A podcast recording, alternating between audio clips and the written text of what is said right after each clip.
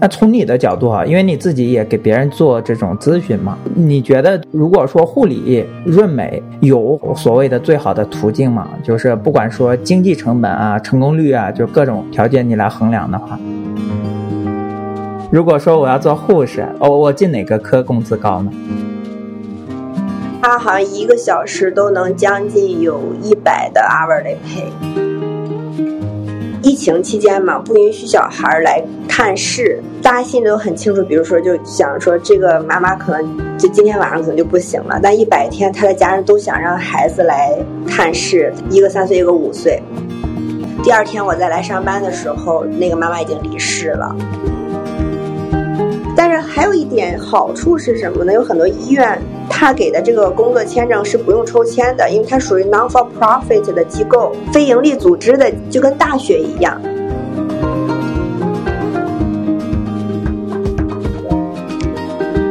哎，What's up，朋友们，大家好呀！欢迎收听这一期的佐治亚小帅 Asian Answers，Merry Christmas，提前祝大家圣诞快乐。这期嘉宾是亚林学姐，来给大家讲一讲在美国做护士的那些事儿。护理是一个好的职业选择吗？有怎么样的收入？怎么样的要求？哪些烦恼？哪些快乐？如果我是在其他国家做护士，或者护理专业的大学生，怎样去美国做护士？下面就有请亚林学姐，A.K.A. 学历收割机 DIY 转学大师，一次性给你整明白，不走弯路。Hello，大家好，呃，我是雅琳，我在美国已经十三年了，可能十三年多了都快。我是二零一零年来的美国，当时是来留学读书。我从一开始的生物转到了生物分子工程，就是从一个 science 的 major 转到了 engineer。但是我后来到现在就是做护理方面，就是做临床 clinic 方向的工作，其实是有挺大变化的。但是我觉得这也是成就了我，嗯，开始想说能帮到更多的人，因为不是所有人都这么曲折。很多人也好奇，在美国做护士什么样的体验，是如何来这边做护士的。所以我有自己一个小红书的账号，叫嗯各大护理学姐，然后也有自己做一个小的 business，能帮助有需要的、有想来美国做护士或者想来这边执业的同学们。对，一开始也是因为就是护士润美这个事情，这个选题特别吸引我，我就想，哎，也许你是最合适的人。呃，但是护士怎么润美这个事情，咱们先往后面聊聊。咱先可以从你自个儿开始。你刚刚说了一个时间嘛，就是时间可能更少了，因为现在有两个娃了。除此以外，第二个孩子给你的生活还有什么其他的改变吗？就以前可能真的是想做什么，我就立刻马上去做了，可能并不会就是去更进一步去思考一下，就是重审一下。但是现在就会反问自己，会先停下，然后先 research 很多，然后再去衡量要不要去做一件事情。我觉得这个还是呃让我成长了很多吧。有了二宝之后。而且有家人在这帮忙，确实也非常感激。就是如果说双职工都上班的话，可能要娃那娃可能很小就要去 day care 了。但是我就有家人，然后有二宝，我就是觉得很幸福吧。是你的父母在，还是他的父母在？呃，奶奶在这边帮忙。我我母亲也之前来过，但是她没有退休，所以她就只来了很短的时间啊，然后就回国了。对，这样确实能减轻很多压力。哎，你就是生娃之前，我记得是辞职了的。一个好奇就是，美国医院作为一个单位的话，对于孕妇和家属是怎么样的？有哪些福利啊？医院的福利方向，我生老大的时候有产假，那个时候是休了四个月。我就特别感谢我们医院，不一定是每个单位都这样，但是我工作的那个医院呢，因为我怀孕的时候正好赶上美国的疫情开始。二零二零年初，我记得，然后你也知道，美国就是很长一段前期是不让戴口罩的，尤其是我们医院的领导 就是特别反对戴口罩。但是那个时候中国已经爆发了，或者正在严峻的时期，然后我就跟医院的反馈说，如果不让我戴口罩，我就不上班了。结果医院还同意了。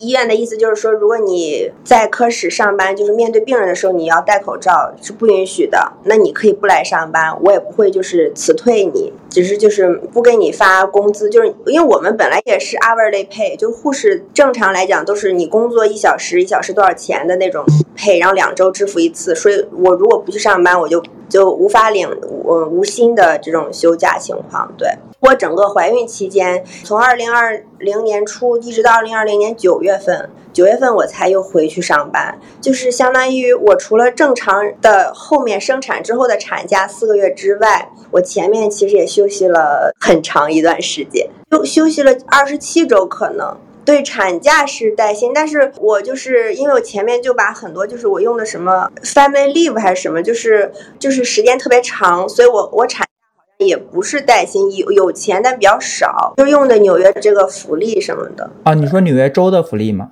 对，因为我记得我没有产假的时候拿到同样的就是工作的时候的薪资，他给的钱好像是就是 family leave 给的钱。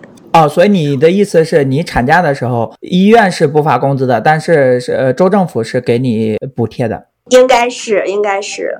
我看你的领英上面是山东大学跟俄勒冈大学念的都是生物化学，是联合项目吗？还是这两个是不相关的学校？这是我自己选择，因为当时是想选海洋生物方面，所以有看到了俄勒冈大学，而且我当时申请学校很晚。正常很多学校都已经到了截止日期，对我是四五月份才考虑转学。就比如说大一，已经读了大半年以后才考虑转学出来，对我。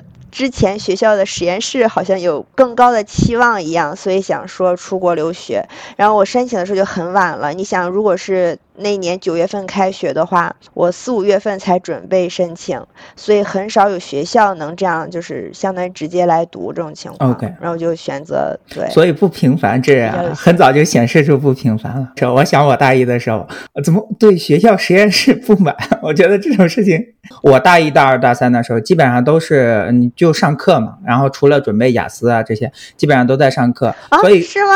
所以根本没有想到说还会有这种对大一的时候就对学校实验室哎觉得呃它不够好，然后我要转学的这种想法完全没有。也没有是不够好吧，就感觉使用也很受限制，就是觉得 access 非常有限。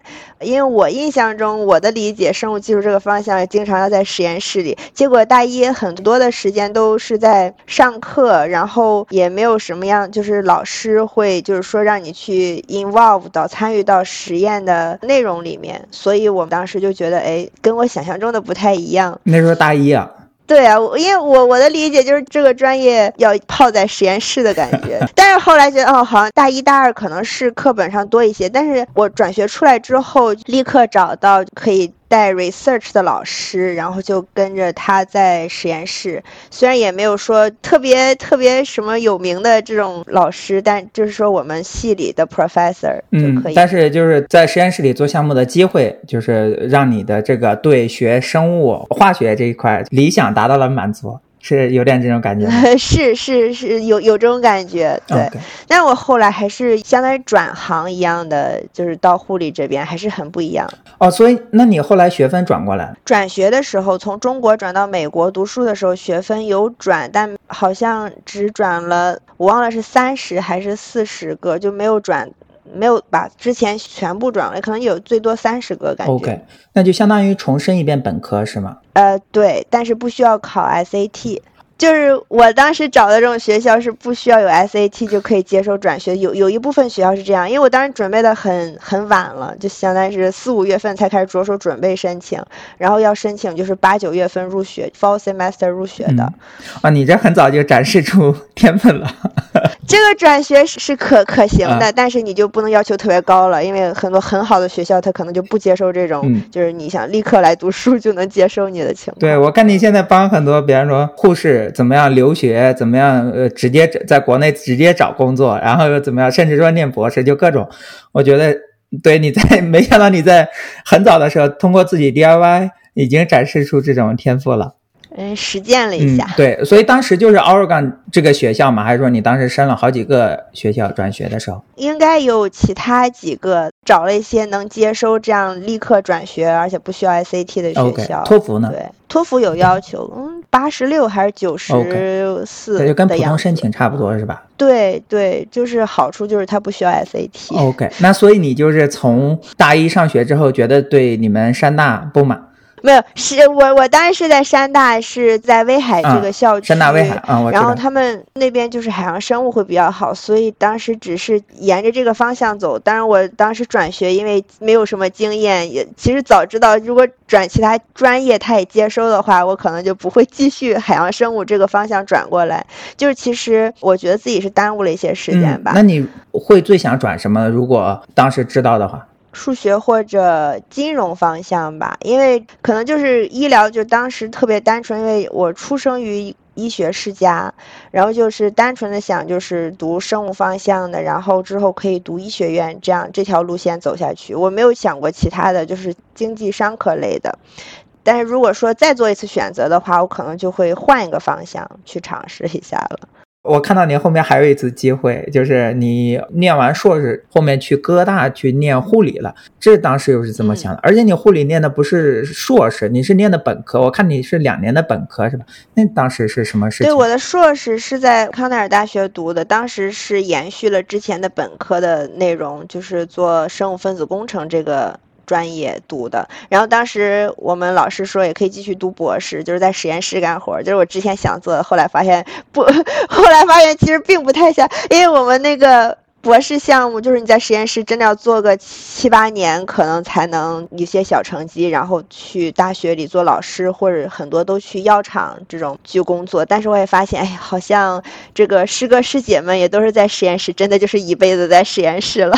每次都是这样，有什么事情你稍微可以得到满足，然后我就又去尝试新的事情了。对，不安于现状的感觉，然后我就又转行。然后我本来也是想说有去做医疗方向。进临床工作，所以最快的能满足我进临床的，也是当时找了一圈，就只有护理。像 PTOT 就是 Physical Therapist、Occupational Therapist 也是可以转的，他们就是本科毕业生也都是可以申请，包括 MD，MD 时间更久，这个就不考虑了。然后 PTOT 呢是要读大概三年才能去临床真正工作。护士、护理呢，当时找了哥大，还有宾夕法尼亚大学，还有 John Hopkins，都是大概读一年。哥大应该是最短的，十二个月，然后其他的可能十五个月或者十八个月，就读完之后就可以进临床去工，就可以考美国护士执照，有资格考执照，然后就可以去工作了。你最后在哥大的念了多久啊？这个事情就十二个月。十二个月哦，我刚那我说两年。对，其实项目本来是两年半，我记得就是如果把两年半全读完的话，是可以出来直接做 nurse practitioner 的。NP 啊，对，做 NP 一个硕士项目，但是我当时没有读完，就是读到能考护士执照之后，我就拿执照去工作了，相当于是 quit 了我的项目。而且当时我记得我的两年半的项目还在学校有额外申请一个博士的部分，相当于就是说我最后拿到 package 是可以四年半还是四年读完这个 DNP，就是如果我四年一直在学校读下来，就是毕业就是 DNP 了，就是。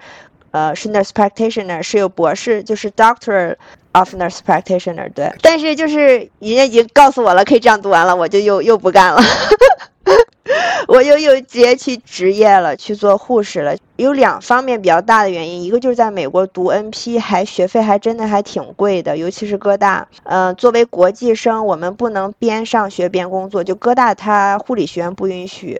其他学校允许，所以说商学院应该有，就有很多学院他自己批 CPT 嘛。CPT 如果学院批的话，你就可以在你这个领域去边工作，然后边好像一周不能超过四十个小时还是多少小时？对，很多专业就每个学院好像自己是有自己的权利去批，但是护理学院就各大一直不给。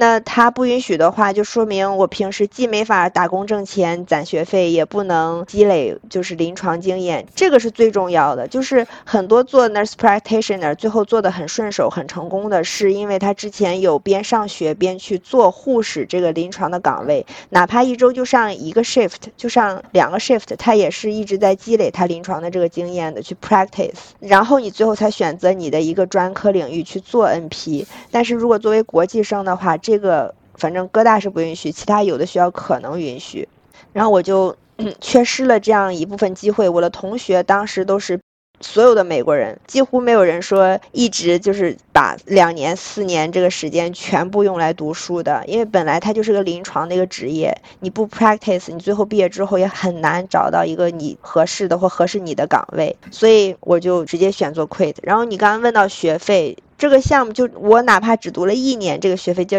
十万美金吧，十万美金多十几万，一个。我印象很深，当时是如果因为我读完一年之后，下面要进入就是 nursing school 里面的 graduate school，就是学硕士、博士的学分。那这个那个学分是一千八百美金一个学分。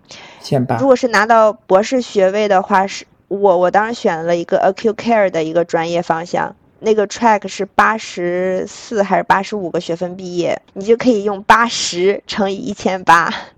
对，差不多要要读四年、四年半的时间。一般博士都是拿钱的，你这个博士是自己花钱念的，还是花了那么多？对，nurse practitioner，严格来讲，美国所有的学校这个都是要花钱自己出学费去读。嗯，就这个 doctor，因为他是 practical doctor，就跟很多像 medical 的那个 doctor 一样，那种 MD 也是自己交学费去读的嘛。所以，就学费是很大的一部分原因。另一个重要原因就是没法积累这个临床工作经验啊。那照你这么讲，就是有前面有一些学长学姐或者说领路带着，还真的很重要。因为你刚刚说这些 best practice 这个事情。我觉得还真的很重要啊。对，如果新毕业生的话，他可以就是护理学院毕业，不是有一年 OPT 吗？那这样的话，OPT 就是可以建议，强烈建议一定要用这一年去工作，去积累临床经验。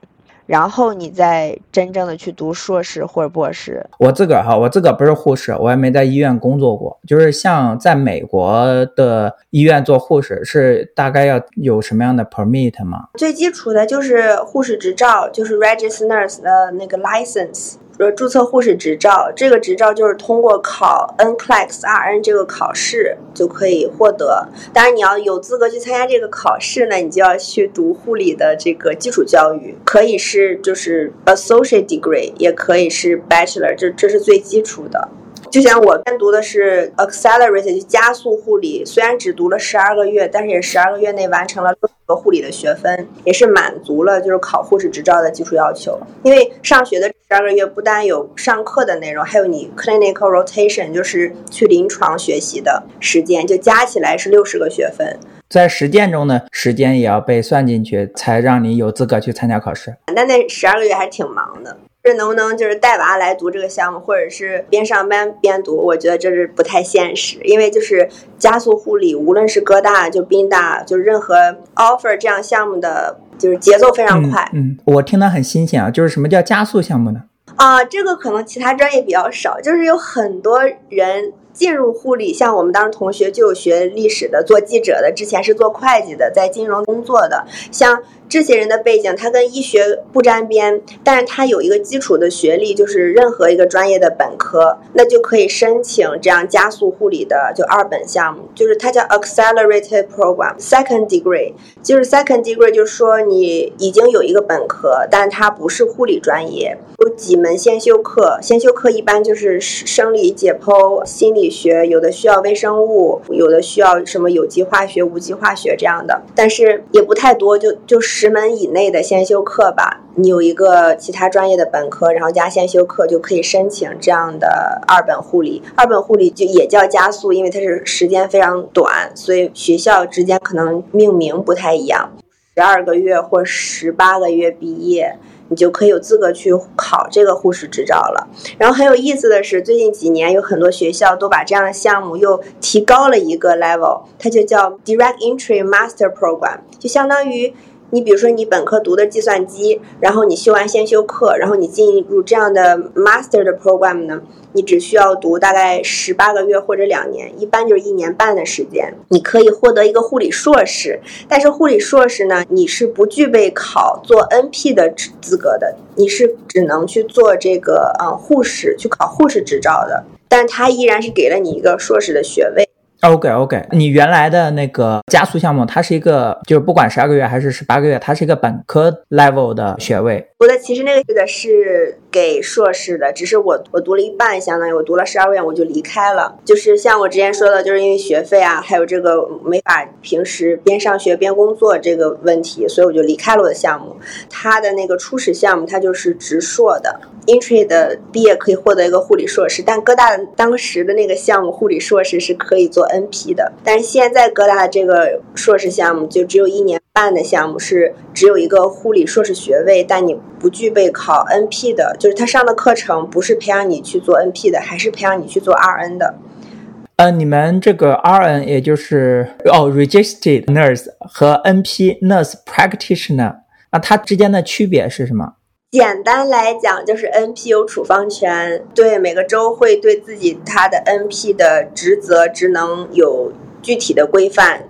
但是就是普通通常来讲，就是他会可以开药，像家庭医生一样，可以这样理解。但有很多，但 NP 有很多自己的不同的 specialty，因为有的 NP 就专门是妇产科方向，那就在呃 OBGYN 那边。然后还有 NP 有，其实 midwife 也是 NP 的一种，就是它。是可以就接生的，所谓的可以去就是 follow 这个产妇，然后还有在 ICU 有的时候也会经常能见到 NP，然后诊所也是，就有很多不同的小的方向。读书的话，一般就是四五个 NP 的专业方向。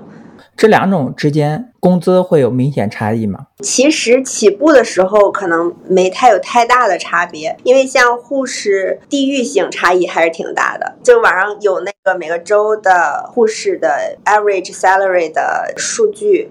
比如说，就是我在德州之前，我记得一开始入职的时候才二十二块几当年，然后但同一年份在纽约这边的护士就是四十二起，就是比如说一个是二十，四十起，这跟你所在的那个城市消费水平，你那个州的消费还有什么税收什么各种政策都不太一样。我记得当时一个月的房租可能才一室 one B 的，就是一室一厅的那种房子，能有七十平米就才六七百，但我在纽约，哪怕我住新泽西一室一厅，可能要找一个，比如说我自己觉得还不错的，就比较新的，那那也要就是三四千起。我当时住在 Newport，我住在客厅，就他拿柜子给隔出来一个客厅，因为我是实习生嘛，收了我一千还是一千一，我忘了，就在这之间，对。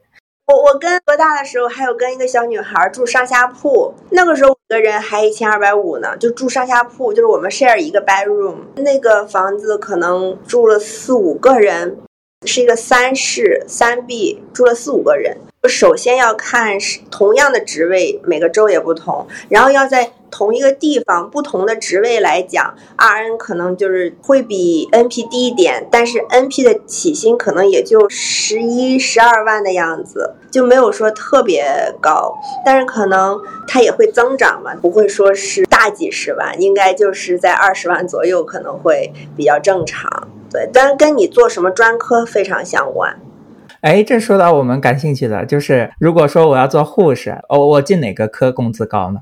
我身边的例子来讲，可能真的是 ICU 急诊会好一些，因为他们算是一个 specialty，就是你额外就可以有些钱可以拿。对，然后我们朋友有在 NYP 这个哥大医学院的这个医院里工作，他是做了五年还是六年了，然后他不是有就是可以相当于有级别一样，也不算是级别吧，就是因为没有上下级的关系，就可能就跟年份也非常相关吧。他好像一个小时都能将近有一百的。hourly pay，他可能这五六年之前也在其他科室做过，但是他就是后来找了一个自己非常喜欢的。虽然 ICU 可能节奏很快，但他可能一次就两个病人，最多应该不会超过。那一个礼拜就是四十个小时的话，就是四千一个礼拜。啊，这个可能跟其他工种不太一样。工作的话，比较普遍的就是十二个小时一个班，一周就是三。或者四个班，一般就是一个月是三三四三，就是保证你能，就是有一周会上四天，差不多。我们一般，所以你们每次上班都是十二个小时的 shift。对，可能就十二点五吧，因为你可能前面早去交班，后面晚走交班，各有十五分钟。但是不需要，没有强制加班，可能就是有个短信群，就是科室 manager 会说，哎，今天几点到几点有谁能来吗？但是你不去也没有任何影响，就他是给群里所有人发，有人愿去，因为加班会有额外的钱嘛。那有人每次加班都去，有非常积极的，当然你也可以不去。这个老师就是老师 manager 在群里问有需要有想来的来。然后还有一个，我觉得就是可以自己去排班。一般入职培训过后，可能半年之后，基本上就自己排班是没有问题的。就你选择想哪一天上班，比如说你想周一周三周五或什么，但是你放上你想哪一天上班之后呢，就是整个科室会去调配。万一十个护士都选择在同一天上班怎么办？所以他要调一下，就根据这个整个 request 的情况，他会调。我之前是因为我跟我老公异地，所以我就跟科室 manager 商量，他也同意了。就一般都是很通情达理的。然后我就是在德州，比如说上六天，我休八天，上六天休八天，所以我这八天就是我相当于是连着上一周，然后休息一周，我这一周就可以飞到纽约。哦，所以你们之前不仅异国，后来还。异地了。我之前有异国，然后后来虽然都在康奈尔读书，但是后来因为工作的原因又异地了一段时间。但是就是护士这个工作，像你可以休八天的时候，就你可以去欧洲玩，你也可以回国。我当时就有这八天的时候去过泰国啊，去过荷兰什么，就是欧洲去旅行。还有就没有娃的时候，还是生活很丰富。对，我其实挺想回去上班的。嗯，是哈。那你刚讲说，呃，一天就是十二小时嘛？那你这一个十二小时大概是一个怎么样的节奏啊？你早上几点去啊？啥时候回？都上过，但是是不一样的节奏。就是比如说夜班吧，先讲。就夜班的话，就比如说一般都是七点交班，就晚上七点，早上七点，就七点到七点上班。那我可能就六点四十五到单位，然后交班，然后七点就开始就去。反正交班的时候也是跟各个病人打个招呼，问个好，然后让别人知道你是谁，今天有什么计划。九点就晚上我们会有一个整个科室的所有护士会聚集起，就是讨论一下，就就汇报一下自己的病人什么情况，因为那个时候你已经接触过你的病人了，做过 assessment 了，知道大概什么情况了。然后什么正常的就是发药，还有就是睡前那些。这其实我印象中就是夜班，就一开始上班的前两年是在夜班，后来就一直是白班。但我就是说夜班和白班很不一样，就节奏会慢很多。我觉得每次上班，我晚上可能真的都有。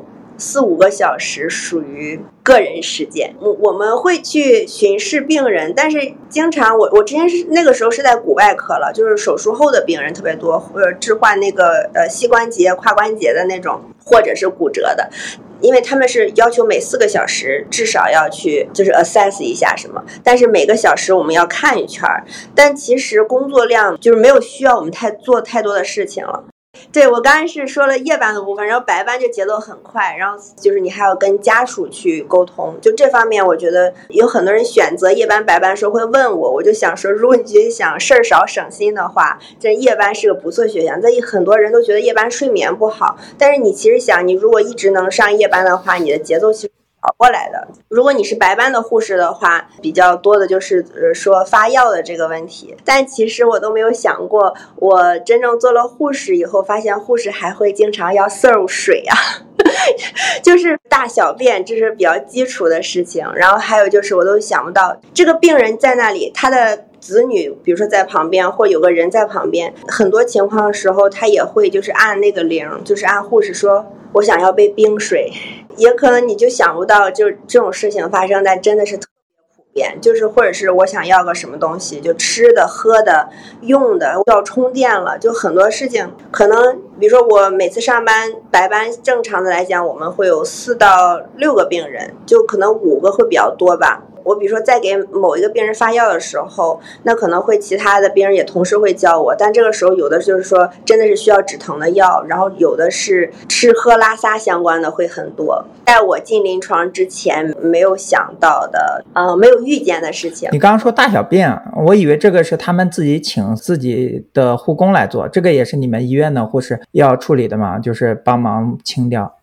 国内还挺不一样，是护士或者是医院的护工的会比较多吧，因为但护工也很忙，护工可能病人更多，一个护工可能会有十个病人，有的时候更忙不过来的。然后有的人会比较急，或者是我们甚至很多时候要去帮助护工，比如说帮病人翻身啊什么的处理，因为有些可能就已经不下床的病人，那他的大小便是在床上解决的，所以我们可能要去帮护工处理这些事情。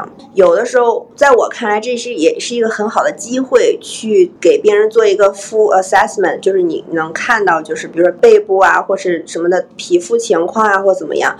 我们都是相互帮助，但确实是医护工作者完成，家属很少参与吧？可以说，就这一点，我觉得还是挺不一样的。就感觉感觉我印象中，就是比如说在中国之前长大环境，就是陪人会很多。但这边比较少，他即使在这儿，他也不帮忙。哦，家属即使在这儿，也不帮着翻身，而是看着护士翻。哪怕他要喝个冰水，家属在那儿，家属也会帮那个病人去按铃，说我的什么人需要一杯冰水。我想说，你就你就在他旁边，你不会去接冰水吗？OK，哦，原来这是普遍情况，那感觉跟我在国内的经历还是挺不一样的。对，然后有的人就想说这边会工作轻松一点。其实我因为我也没有在国内工作过，但我觉得国内的工作确实你一次病人会很多，但是可能有很多特别不需要医护工作者去做的事情，就是国内因为有陪人，这边就是我觉得医护工作者做这些事情会很多，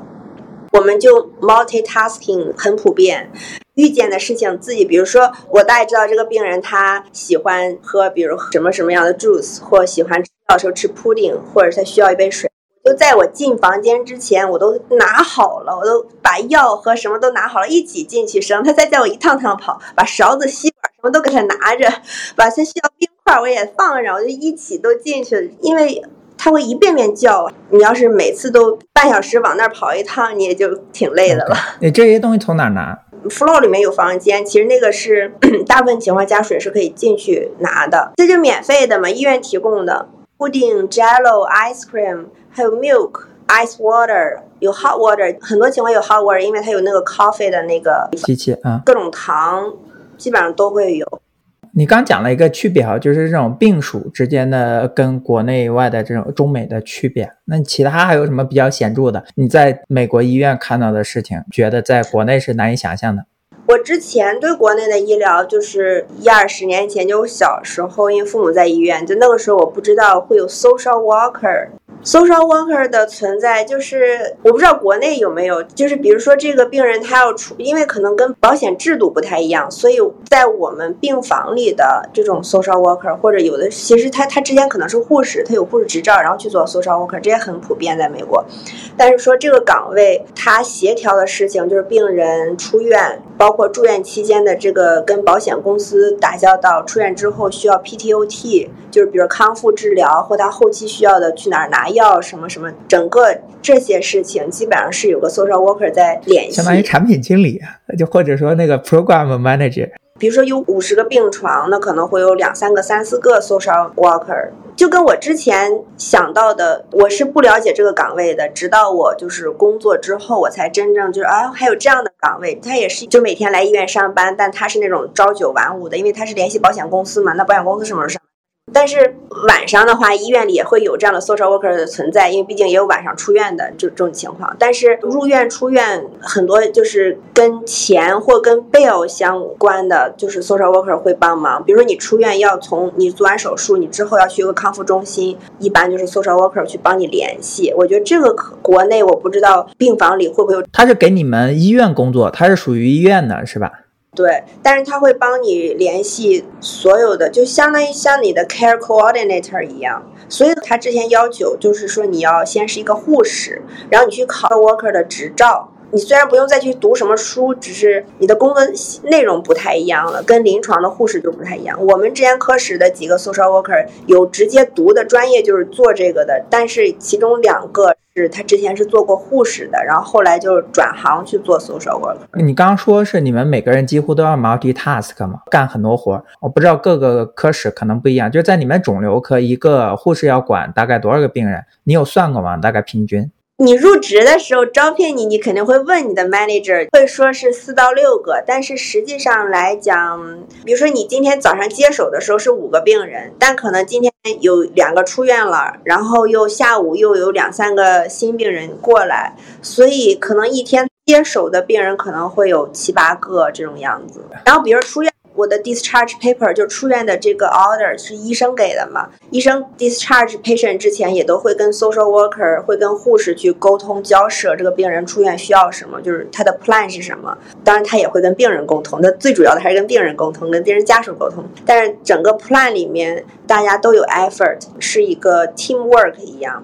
早班和晚班有不同，晚班很少有去跟医生去沟通、去讨论这个病人的出院的一些方案。但是早班，反正每天我们大概在十点、十一点上午的样子，医生查完房之后吧，一般是我们简称为 MDR，我也不知道他具体叫什么，但是就是说大家一起坐下来去讨论这个病人的方案，很少有说十点之前出院的吧？我们可是对。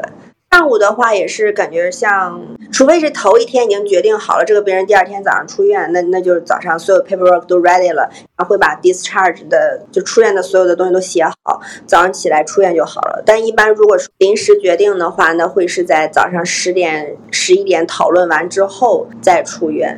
嗯就是性别比例来讲的话，我记得国内绝大多数都是女生在做医院的护士，在美国这方面男生做的会多一点吗？也可能只有百分之十几而已，但是每个科室两个男护士。我们之前肿瘤科可能是感觉，我觉得我们科室男护士还挺多的。我觉得白班夜班加起来要有七八个的样子。我觉得百分之十几已经不少了，国内可能百分之几都很少见到。刚刚你讲了一些事情啊，就比方说帮人翻身啊，甚至有的时候不知道需不需要把他从床上抱到轮椅上之类的。我感觉这些活男生做起来可能要比女生就是护工来。来讲，其实感觉能一半儿一半儿，就是男护工很多。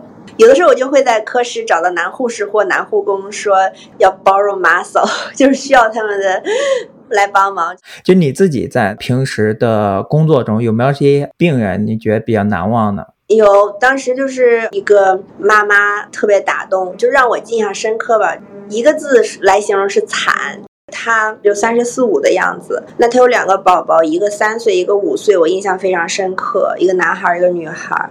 像肿瘤科一般其实也不住院，住院的可能就是要不就是快不行了，或者对药物有反应才住院，要监测、监控什么的。那他就属于就是真的是可能快不太行了。然后他住院之后，其实也没有住几天，可能就两三天。然后在第三天的时候，医生有时候可能就是撑不过今晚了，就这种感觉，就跟我们护士让我们有心理准备，就是在分配护士的时候，包括工作量的时候也有一个准备。那相当于是 palliative care 的病人。那这个时候疫情期间嘛，不允许小孩来探视，就当时特别惨，就是说大家心里都很清楚，比如说就想说这个妈妈可能。就今天晚上可能就不行了，但一百天他的家人都想让孩子来探视他的妈妈，一个三岁，一个五岁。我们就是做了很多事情，就一层层的 manager 上报，最后才审批下来让小孩过来。第二天我再来上班的时候，然后就是那个妈妈已经离世了。我我们就大家很心里就是最后为他做的一件事情，就是让他的两个孩子来看了他一眼。当时妈妈其实可能就我们有了解到，他们就想说，如果撑过了今晚，那我们第二天就回家，无论如何都要回家。但是他结果还是没有撑到回家，但是幸好就是他两个孩子来见了一面。就是当时医院疫情管控是比较严格的，就是家属是很难进来的，尤其是小孩儿，就是一次来的时候也只能有一个家属，就一个人来探望，而且不能就是交替，就是不能说。这个小时这个人，下个小时另一个人，就大概是就一次可能就一个，然后就一个人可以一直在这儿，就不要来回这种交替。但反当时我就记得还挺严格的，就是不让小孩来也。OK，二零二零年、二零二一年这两年，美国的很多地方有或者严格或者普通的一些疫情管控吗？就是你当时有没有直观的感受，或者看到一些所谓的时代的一粒沙？就管控方面，可能从去年开始才放开的吧。但之前因为我很长时间就是没有在医院上班，就疫情初期我都没有在疫情医院上班，是后来缓和了之后，我才去工作过两个月，大概就两个月左右的时间吧。就那个时候，我们科室就在我回去之前，还是专门接疫情病人的，因为医院里你记得当时就是病人都接受不了，有一段时间。都爆满，所以我们肿瘤科也被 convert 成了接新冠病人的。我回去的时候就已经就恢复了成肿瘤科了，但当时每天的时间是有限的，可能就两个小时，然后只能有一个陪人，一个人来探视，还需要就是阴性还是什么的一个测试。你当时是怎么进肿瘤科，或者是怎么选的？因为医院也是有不同的科室嘛，这个是你选的，还是说是分配的？我的情况是我，因为我当时还是需要有工作签证。这个医院当时给的时候，我也非常感激，我也没有说特别挑。我给他说我要尽快入职，那当时呢就肿瘤科最缺人，所以我就进肿瘤科了。申请的时候没有刻意选择肿瘤科，我之前是在骨外科和泌尿外科，但是我觉得就是能换一个工作科室去体验一下，去学习一下很不错，所以肿瘤科的时候我也欣然接受了。肿瘤科也算是一个 specialty，薪资来讲还可能每年会多一点点，因为你可以考一个肿瘤科护士的 oncology nurse 的执照，还还挺不错的。就是你工作的时候，你也可以自己去转的。工作满两年，有的时候是一年，就是你也可以选择自己想去的科室。你刚刚讲工作签证哈，我周围其实大多数都是 STEM 专业来做申请工作签证的。护士它属于 STEM 吗？不属于护士、医生、PTOT 这种都不属于，啊，他就只有一年的 OPT，就你也知道，就毕业之后一年的工作时间，所以挺难留下的。有很多抽中就中，抽不中就不中了。这是一点，但是给护士办工作签证的就很少，就是，但是还有一点好处是什么呢？有很多医院。他给的这个工作签证是不用抽签的，因为它属于 non-for-profit 的机构，非盈利组织的，就跟大学一样。比如说你要去大学做老师。它可能医院自身可能是盈利的，这个你不可否认。但是它是注册的时候属性是非盈利，那这样的话它就不用抽签。我当时申请的时候就不是抽签的。OK OK，只要你能进去，他就给办的话就不用抽签。基本上都会配合你，可以办加急，类似于就十四天就还挺方便。但是就是办的不多。那就是如果想走正常的渠道会比较困难，因为医院给办这个 H1B 的。不是很多，而且 OPT 它只有一年，它不是像其他的 STEM 这一样有三年，然后你可以用三年的时间找一家办的。但是如果你找到这个医院，它确实是能办的，那么一般来讲，医院的签证它是不需要抽签的，说要你就可以直接给你的，就大概这样，是吧？对对对，因为抽签的话，你就一次抽不中的概率会高很多吧，可能就百分之十几。现在，那从你的角度啊，因为你自己也给别人做这种咨询嘛，你觉得如果说护理润美有所谓的最好的途径吗？就是不管说经济成本啊、成功率啊，就各种条件你来衡量的话，经济成本最低，然后最保险的，就可能真的确实是拿绿卡之后再来，因为。大家职业可能不一样的，就是说有很多雇主有那 nursing healthcare staffing agency，这个在美国非常普遍。有很多在医院的员工，别看他是给医院这个医院，他是你的护士在给你在在上班，但他可能真的不是。被医院雇佣，像我们之前科室里，我每工作的一个科室，每工作的单位都会有这样的 staff agency，因为就是可能医院得有一小半部分的人都是被这样的集团，因为医生可以成立自己的医生集团公司嘛，所以他们可能比如说我今天在这个医院上班，我明天在另一个医院上班，这个很普遍，就是我今天在哪里坐诊，就是因为他们自己是一个 group。然后只是说，他的病人可以在各个医院。那护士其实也是，他这十周可能在这个医院，另外十周在另外一个医院。这个前提下，就是他可以给外籍的护士提供绿卡，因为你并不是要当下立马过来给他上班，他只是作为一个 staffing agency，他想充裕他自己的这个 nursing 这个员工的 pool。那他希望就是之后五年之后，我就多了很多护士嘛。这样的话呢，就可以先申请绿卡，就这个雇主可以帮你递交绿卡。如果你已经有了什么护士执照，学历要求也满足，语言要求也满足之后，那你可以在其他国家去等这个美国的绿卡，不影响你正常的生活，你家人的什么学习啊什么都不需要变。我觉得这个是最经济实惠的了吧，也比较保险，因为你可以确实等手里拿到绿卡之后再来美国工作。就是不用担心工作签证的问题。哦，你是说这个 staffing agency 帮你申请，这个是怎么样的渠道？这个就是他面试，比如说你是一个护士，然后在中国，我是一个护理一二年级生。呃，学生不行，因为美国必须要他已经毕业，然后才能考护士 OK OK，那那我重新说，我在三甲医院已经工作半年了。啊，对，就是无你无论你工不工作，你都可以申请，但是工作的最好，对吧？所以你就可以满足了语言执照要求之后，是在这个 agency 它有网站，你在上面直接递交简历，他如果看到合适的话，他就跟你安排面试，然后如果拿到 offer 的话，他就直接就是你要签一个协议，签一个 agreement。比如说你给他做三年吧，签署之后他就帮你递交绿卡了。这还这个是哪个绿卡的 track？是 EB 三。OK，那这也是跟普通绿卡一样一起排期嘛？因为现在 EB 三很多人他可能也排要不止三年，就是对于中国人来讲。他的专业你不是还有个 perm 吗？第一次交的表格是叫 E 四零，上来就交 E 四零。OK。OK，那那我懂了，那确实有很多好处。上来就交一四零，然后等绿卡的期间就直接，呃，你该干什么还干什么。等三年后、四年后，你的 EB three 过了之后，你可以给他工作。对，一般像你是 STEM 的话，你也应该拿 EAD 在工作吧？一般 EAD 能出来的话，也可以来工作。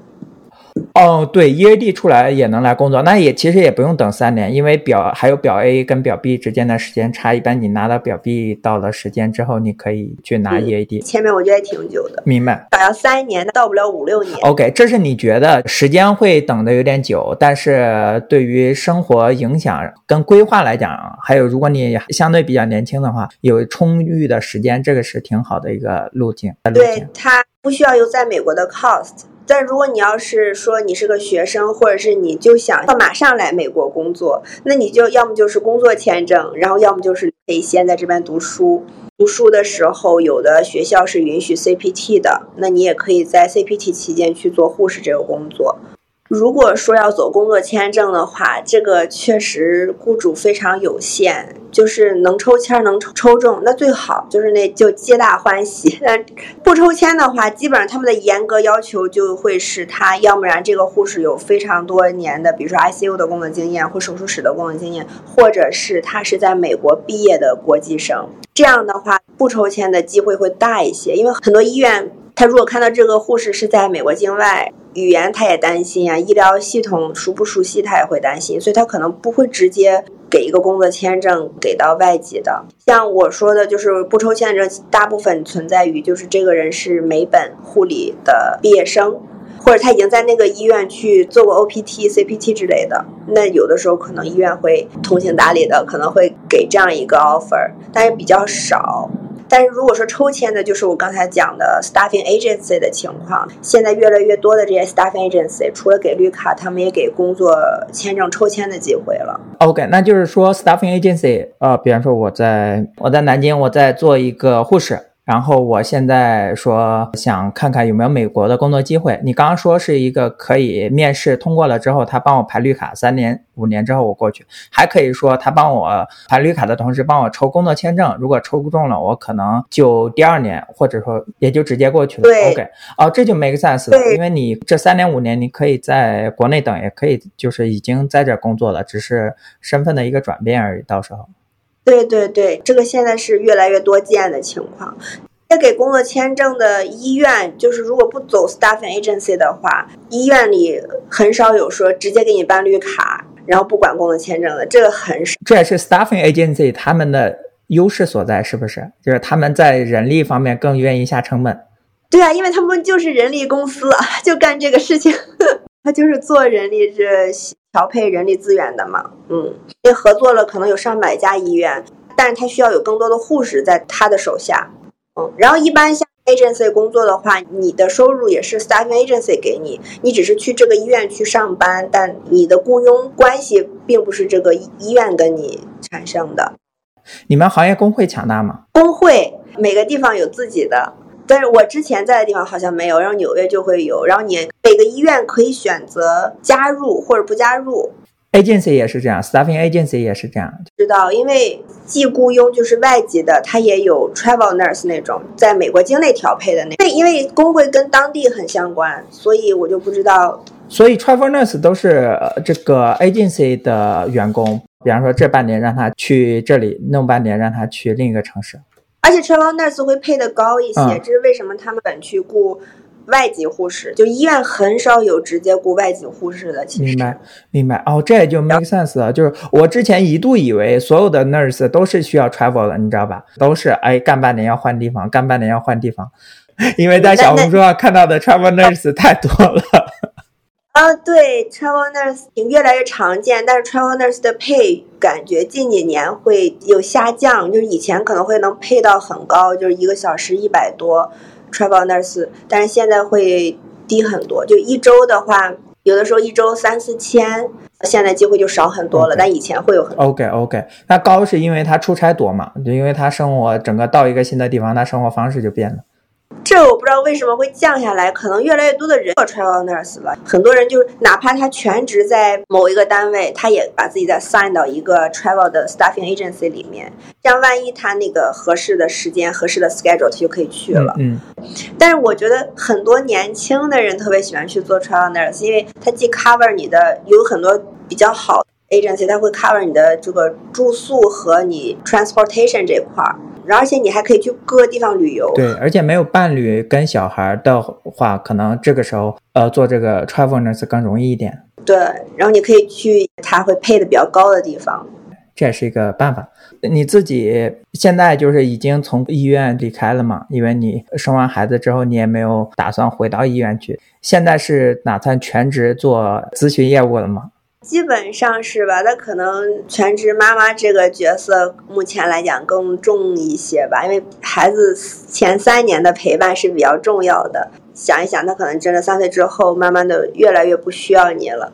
嗯，你还会想回到医院吗？我会想，但是可能很难去实践，因为两个孩子上学的时间，至少比如说老二要三岁之后嘛，他的时间也只有早上九点到两点半或三点半。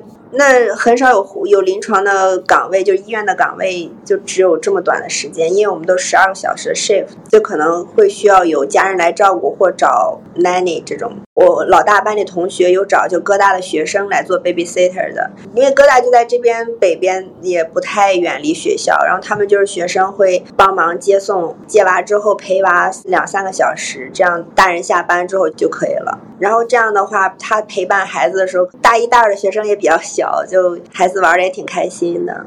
OK，行，那我们今天聊到这里，谢谢雅玲学姐的分享。嗯，好的，谢谢你的邀请。节目最后，亚林学姐的小红书我会放在下面的 show notes。